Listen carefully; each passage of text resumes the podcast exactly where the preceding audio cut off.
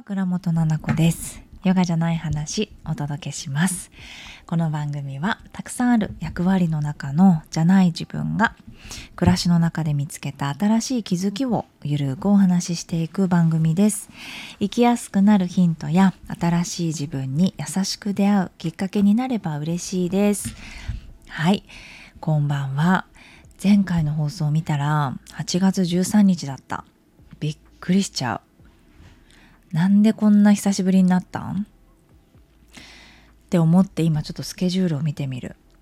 なんかこれって多分忙しさに甘えてあの取らないことできるね。っていうことはね今までそのラジオを撮るっていうことがすごくなんだろうなこうタスクとして習慣としてやってたんだよね。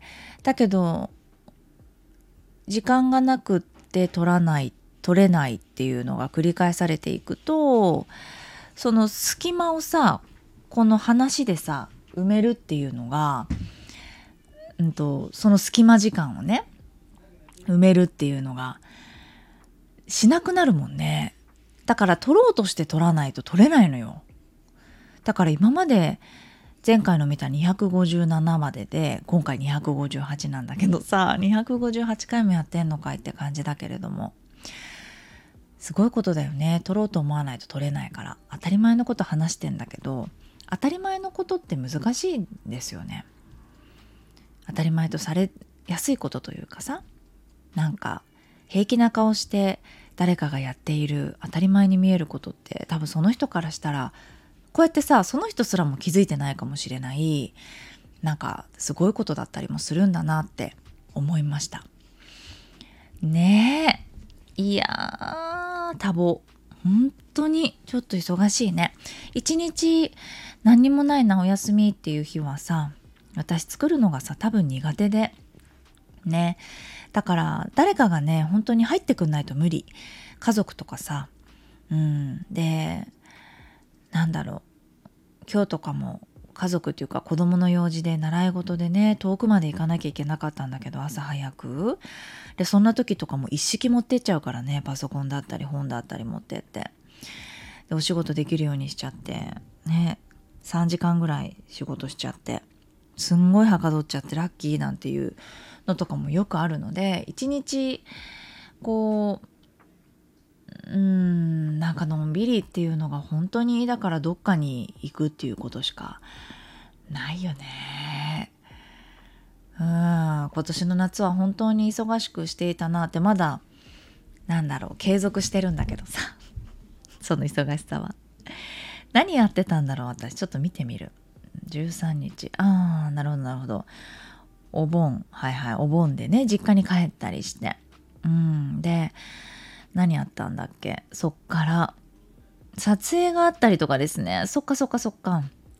なんかねまあヨガのイベントが、うんと、先週の日曜日にあってうん。で渋谷でねやるライフチューニングデイズさん主催のウェルネススクランブルっていう東急プラザ渋谷のね綺麗なそのヨガのスペースがあるんだけどそこでヨガのレッスンさせてもらっていやーなんかさちょっとあ毎度のことなんだけどあ嬉しいよね。実際にこう来てくれてお顔をね見てお話できるっていうのがすごい嬉しくってさなんかインスタグラムにもちょろっと私書いたんですけどちょっとヨガの話しちゃいますけどヨガじゃない話で。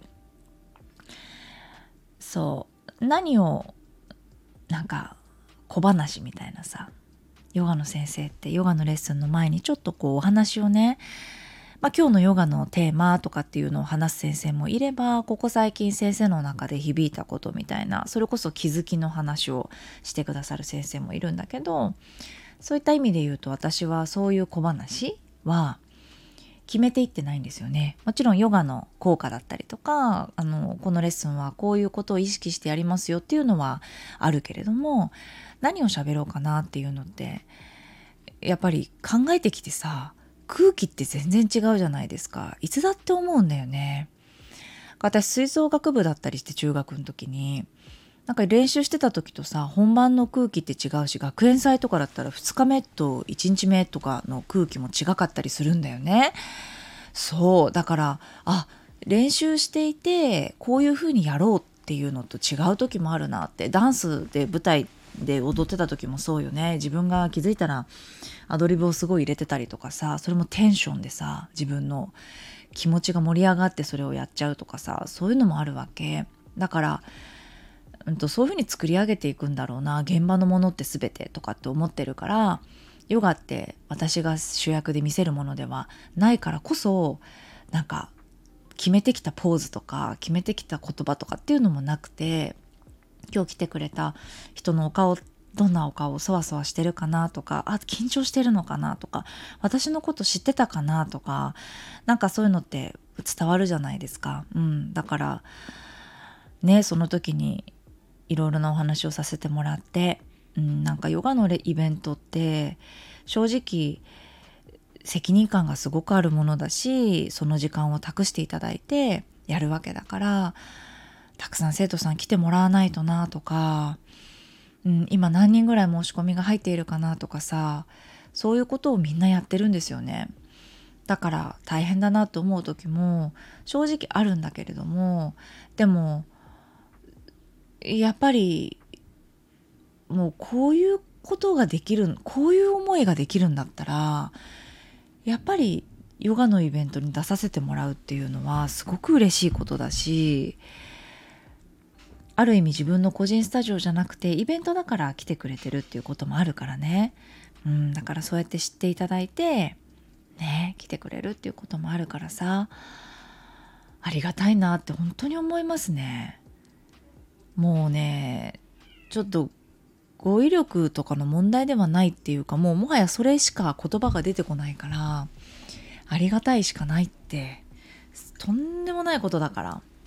オンラインでさレッスンを予約するっていうことだってさすごく貴重なことなのに実際に電車に乗ってさねお金を払って来てくれて知らない人と同じ空間でヨガをしようって決めてきてくれてるわけだからその時間がどうかその人の中ですごく良いものになったらいいなって思ってるし一番はその私のヨガうんぬんっていうことよりもヨガをどうか好きになったら楽になることもあるよっていうのはすごく思ってる。それぐらい優しく思ってる。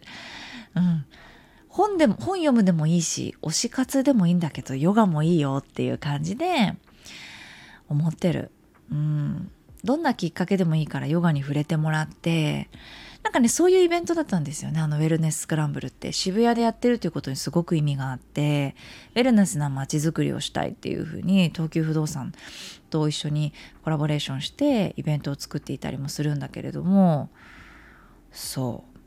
自分の中のウェルネスって何ですかっていうことみんなにとってって違うと思うから食からなのかこういったエクササイズの一つでもいいしヨガがね。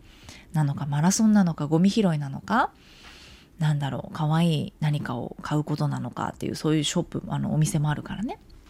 だから自分にとってのウェルネスっていうのがどういうものなのかなのかっていうのをああいう場所でね知れて、うん、体験できるっていうのは本当にすごい素晴らしいなって思いました。うんありがとうございました。来てくださっていた方もねラジオ聞いてくださってる方いると思うからありがとうございました。このなんか音声に載せて。でそのちょっと前に撮影があったんだよね。私すごい日焼けをしてしまってさその撮影でなんだけれどもいつもさ撮影ってねあの私その日ねカメラマンさんにも聞かれたの。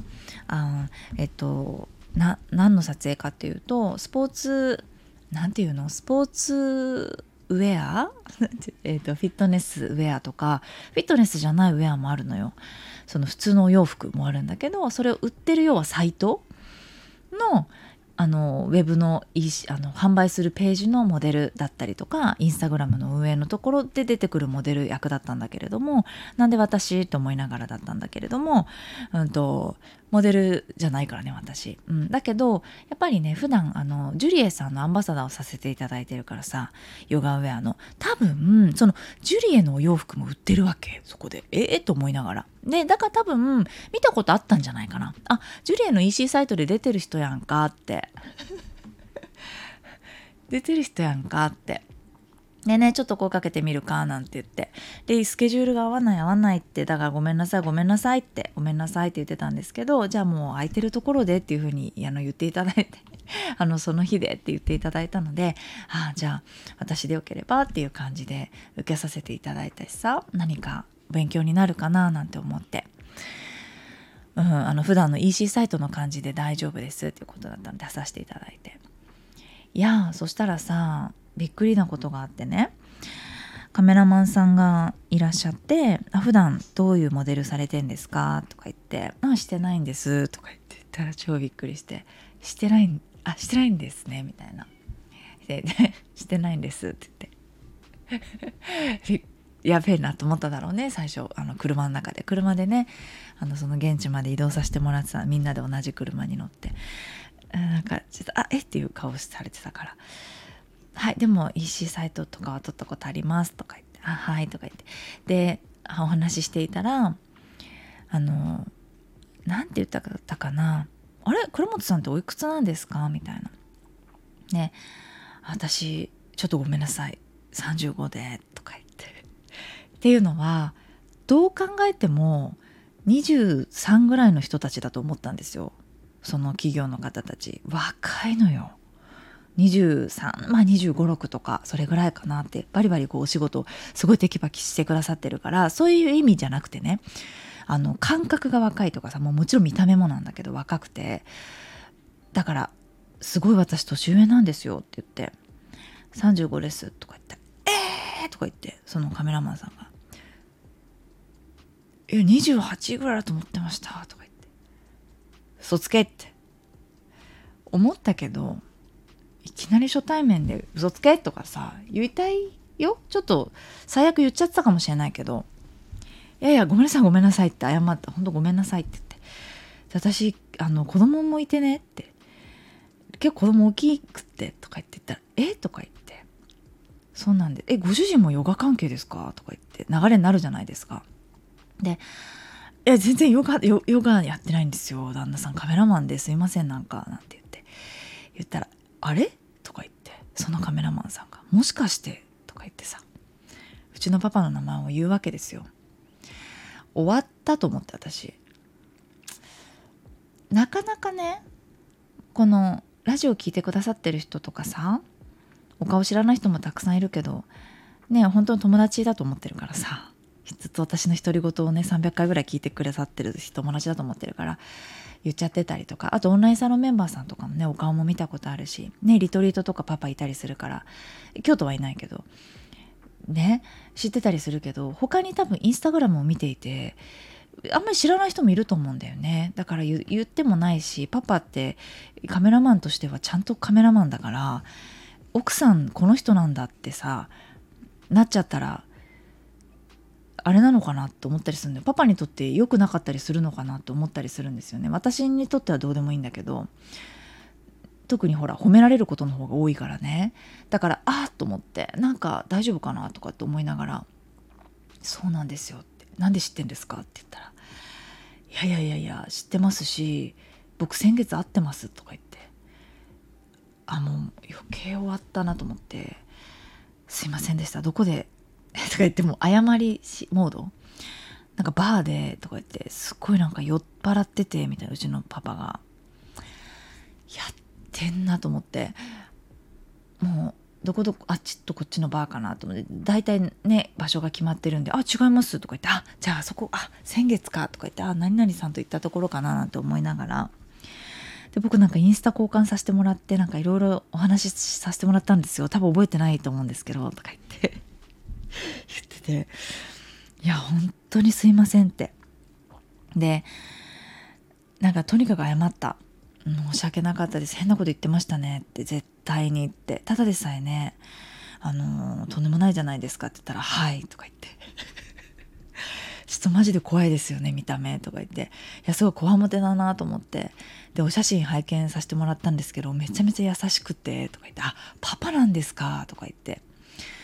ああな通りでみたいな。なんかすごい人っぽいところをすごく感じるから家族がいたんですねみたいな。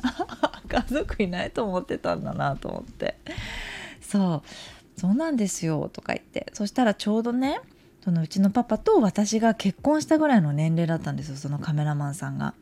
そうだからなんかいろんなねお話をさせてもらっていろんなって言ってもその撮影の合間合間だからすごく短い時間なんだけどなんか待ち時間で「いや」とか言って「僕と同い年ぐらいですもんね結婚した時って。そうですね」なんて言って「いや」みたいな。いろんなね若い人の話も聞いて。あのなんか今の若い人ってなんか GPS でお友達同士とかカップルもそうだけど場所をねこう共有してるんですって。ピコピコあのどこを歩いてるとかも全部バレる。で1時間ここに滞在してるみたいなのがバレてなんか友達がなんか風俗行ってんのバレちゃってみたいなこと言ってておあの彼女にみたいな。であえー、とか言って。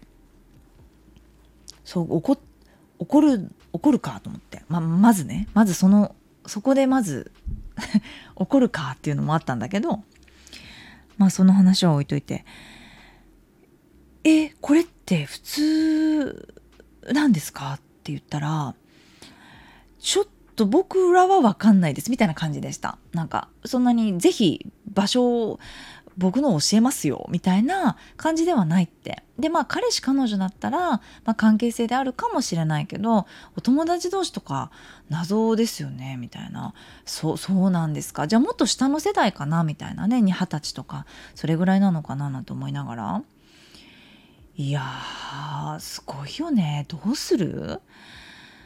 今だったらさでもどう？皆さんだったらどうですか？聞きたいなこれ。いいですか？悪いですか？まあなんか同世代か私より上の人も聞いてくださってること多いのねこのラジオ。どうです？なんとかってもう忘れちゃったわ。難しいなんかカタカナだったな。なんかスキッピーじゃなくてなんかトリッピーじゃなくてなんかいたよねそんなキャラクター。なんかわかるわかる。なんかなんとかかんとか。うんちょっと忘れたわ。絶対思い出せない。そのアプリがあってみんなそのアプリ取ってるよみたいな。今さ例えば家族でなんか GPS 交換しようみたいなそんな人いるのかな？あちょっと思い出した今。あのママ友パパ友みたいな集まりでちょうど子供たちの年代がね同い年のママ友パパ友じゃん？だから家族はあって家族ぐるみで集まってた時にまあ、小学校1年生になるからどこに歩いてるか分かんないからあのなんかその持たせる GPS だけその携帯持たしてないけどみたいな GPS だけバッグに入れとくやつとかもあったりとかするんですよ。ねとかあとはまあキッズ携帯で場所が分かるようなものとかを取り入れてるっていうね人がいてでで、ママの場所もじゃあ教えとくね、みたいな。それできるのよ。私もやってて、子供に。あ、ママ近所のスーパーにいるわとか、あれ家から違うところにいるママ今、みたいな。だ鍵が開けられないなとかっていうのもちょっと分かったりとかってするのかなっていう、家にママいるなっていうの分かるかなとかっていうので、まあ私の場所も共有したりしてたの。そしたらある家族が、なんか、なんて言ったかな。間違えて、なんかテンションが高くなっちゃったっつったかな。そのパパが。で一人っ子の子でなんか「え俺もやる?」みたいになってジョインしちゃったんだよねその GPS に「ちゃいちゃいちゃジョインしたら?」って言われたんだ。子供に。多分。パパも入れ入ったらみたいな。でそしたらなんか絶対変なことしないのにそのパパ。ちょっと嫌がってたんだよね。じゃあ入っちゃったのかな。なんだけどなんか抜け勢いで入っちゃったんだよねみたいな。多分3人でみたいな。話をしてて「ねえねえねえねえマジでさ抜けさせてあげなよ」って言って言ったんですよみんなで。旦那さんのことってかわいそうにって。それもそれでどうかなって感じだけどそのガヤもさ私たちもうるせえけどでもなんかね要はね顔色がちょっとね曇ってたんだ。ちょっと苦笑いみたいな照れ苦笑いみたいなやめたいんだけどこれってどうやってオフするみたいなことをちらっと言ってたって言ったんかなその奥さんが。ほらみたいな。もうそんなやめてあげなみたいな感じでみんなで言ったんだよね。したらゲラゲラ笑って今どうなったかは全然わかんないけどみたいな感じよ。だから全然この特にねやましいこともしようと思ってない旦那さんでもちょっと嫌なんだろうかなって思ったりするんだよね。どうです？私はそんなにほらやましいところにいないじゃん。本当にあの面白いぐらい多分知ってるところにしか行かないじゃない？行ったとしてもほらねお友達とランチ行ってとかってなるじゃない？でもさそれどうこうじゃないのよ言いたい話は。多分そうじゃないですか皆さんも。そのバレたら困る案件とかがあるないとかの話じゃないっていうことだよね。私が違和感なのがその心理なんですよ。心理。だから知られてもやましいことはないよっていうことを言いたいんじゃないのよ。その知ってもらいたい。もしくは知ってたいっていう心理がごめんなさい。私全然理解できないんだよ。だから今の若い子の悩みとかもしかしたらわからないかもしれないってすごく思ってしまったの。だって相当な違いだよこれって。で自分の居場所を周りのお友達とか彼とかパートナー旦那さんとかに常に知っててほしいんだよ。なんで？連絡すりゃいいよねとかさ思っちゃうんだよね何なんだろう究極のめんどくさがり屋なのかなそれもあるかも。なんかねその子が言ってたのは男の子が言ってたのはなんかいやでも僕のなんかストーリーズとか見てればどこにいるかわかるしって言ってたからあじゃあそれであお前どこどこにいるんだねって言って集まるってこともまあ OK だしってことだよね。そうだよね。まあそれはわかるじゃん。なんだそういうことのもっと分かりやすさってことだよね多分。今ちょっと近くにいるから何どこにいんの？みたいな。お茶しない？みたいなこと？それともただただ見ておきたいってこと？動物の森みたいに。その同じこのゲーム機の中で。ゲーム機って言っちゃったらやばくない？そのアプリのそのデジタルの中で自分のお顔と知ってる人のお顔がポンポコポンポコあってニョキニョキニョキニョキこう歩いて止まったりとか歩いたりとかすごい速いことがいそうじゃない？顔電車あ新幹線乗ってんの？みたいな。ウィーンみたいな。歩いてたりとかバス乗っててちょっと動き速い子とかいてふむふむってニコニコ。ってこと？わからんのじゃって感じなの本当に。どう？そうなってくるとさその知る知らプライバシーみたいなもんでさその携帯をね昔いたよすごい高校生の時とか。若い時に彼のなんか携帯を見るってことすごく依存になってしまっていてでそのお友達がねで彼もそれ気づいてないのよ。でずっと浮気してんのよ彼。なんだけど気づいてんだけどだって言えないのよ。なんでって言ったら内緒で見てるのをバレたくないから。でもずっと見てんだよ2年ぐらい。すごいじゃん。でその子結婚してもずっと見続けてんのよ。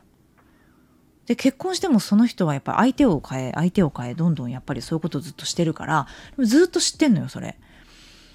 とかさでも依存みたいになっちゃうんだよねやっぱりその見てないとっていうところとか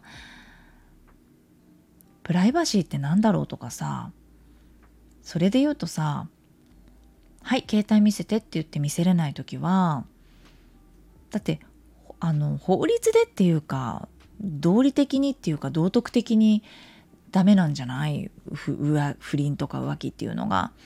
それがあるかないかだってジャッジしてるんですから。それは別に正当な行為ですよね。っていう人もいるの？もう分かんないよ。そうなってくると。付き合うとかさ好きで一緒にいたいとかさ結婚して家族になってるとかさいろんなこともう分かんないよ。分かります？この感覚。みんなによって違うのかな？これってもちろんそうだよねきっと。人によって多分考え方違ってこれに対して何かもう答えが出てる人もいるんだと思うな。私はなんかずっと答え出ない。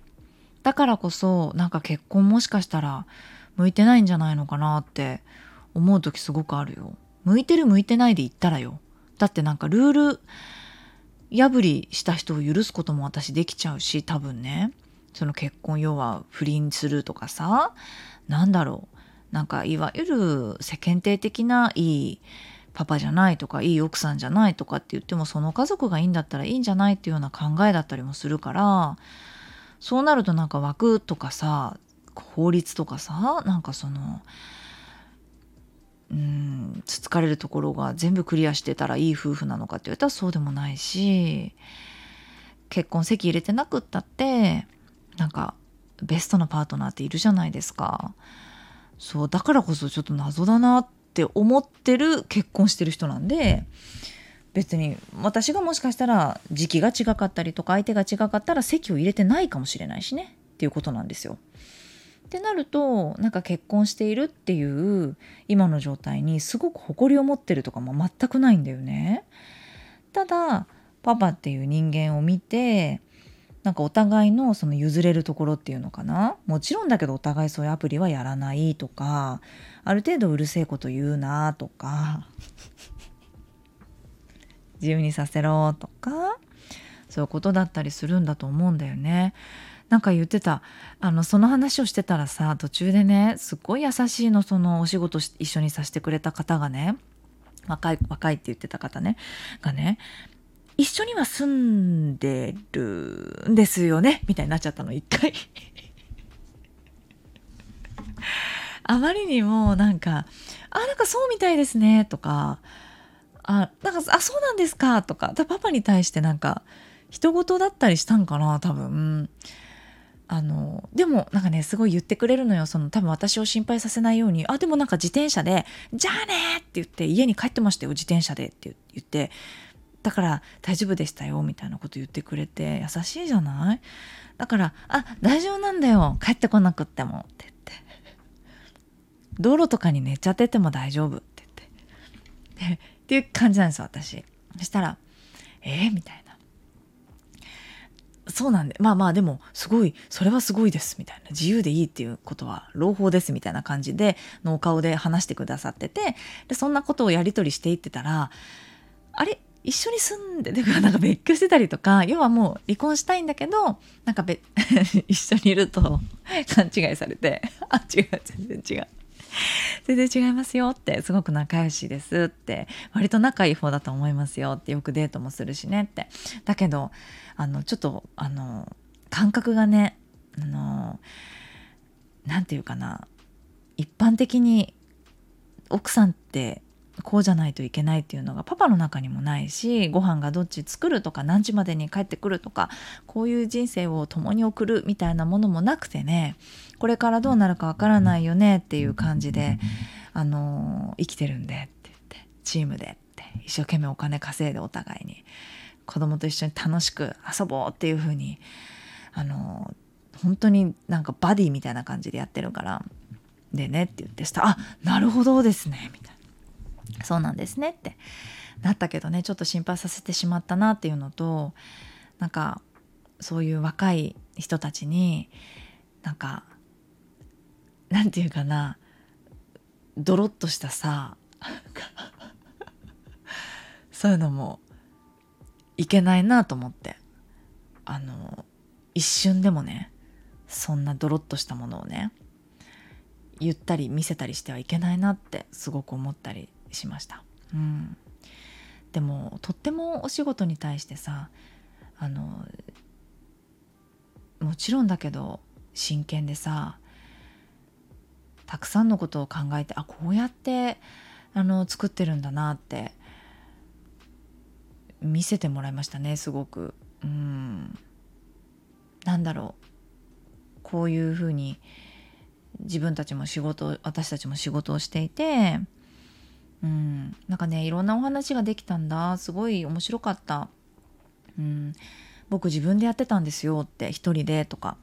でやってたんだけどとか言って。だけどもう一歩あの何て言うかなこう成長したいじゃないけど自分の中でのステージっていうものがあって今こうやって会社に所属してやってるんですとかどこどこから出てきてとか一回どこどこ一回東京に出てこようと思ったんですけどとかなんか最初東京出てくるのが怖かったからとか最初違うとこにちょっと出てきましたとかいろんな思いがあってさ野心があってさ自分なりのあの小道挟みながらねみんな選んできてる？それぞれが。その自分はこういうタイプでとかもう親がこういうふうに言ったしとか、うん、で偉いなって。でその助言もあってとか。で自分はここまでかなってすごく悩んでとか。で今これにチャレンジしていてみたいな。すごいなって思いました。ね、で結局そのカメラマンさんとパパはつながつながってっていうかパパに言ってさもうメールですぐパパって。もうパパが会ったそのおふざけしちゃってた人とお話したことあるってって。言ったら「うんなんとなく覚えてる」とか言って「何覚えてんのかい?」って言って「覚えてるみたいです」って。でそのカメラマンさんが「こんなお仕事もしたいです」っていうのを言ってたパパに全部お話しして。だからあの「お話してみて」って言ってパパ連絡してあの多分なんて「お世話になりました」って「あママ謝っといて」っていうか「謝ってるもう最初からごめんなさい」って言ってるって。そしたら「あじゃあパパもお世話になってまなりました。あの奥さんがって言うね」みたいな。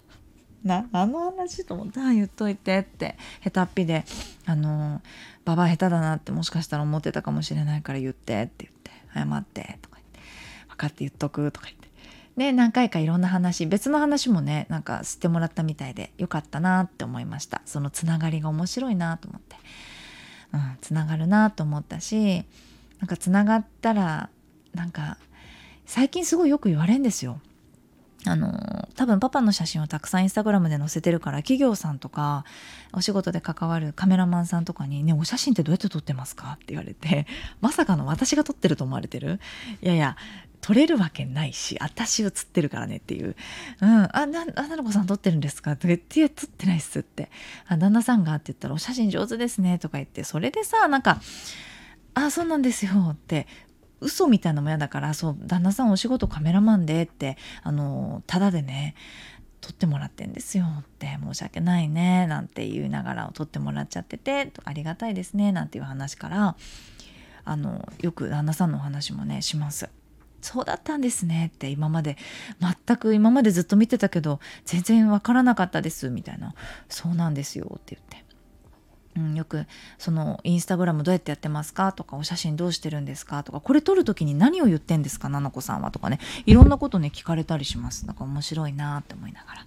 ねでもパパとつながっちゃったらさパパやっぱりあの何て言うか破天荒だからさ何て言うかっていうか破天荒だからあの裏切らないのよ見た目を。うん。本当に裏切らないの。見た目通りそんなはちゃめちゃな人いるっていう感じのはちゃめちゃなのね。言いたいね。言いたいぐらい。本当にはちゃめちゃなの。だからあのそういった意味ですごいつながったりとかするとごめんなさいっていうシーンが出てきたりしたら嫌だななんて思いながらですね。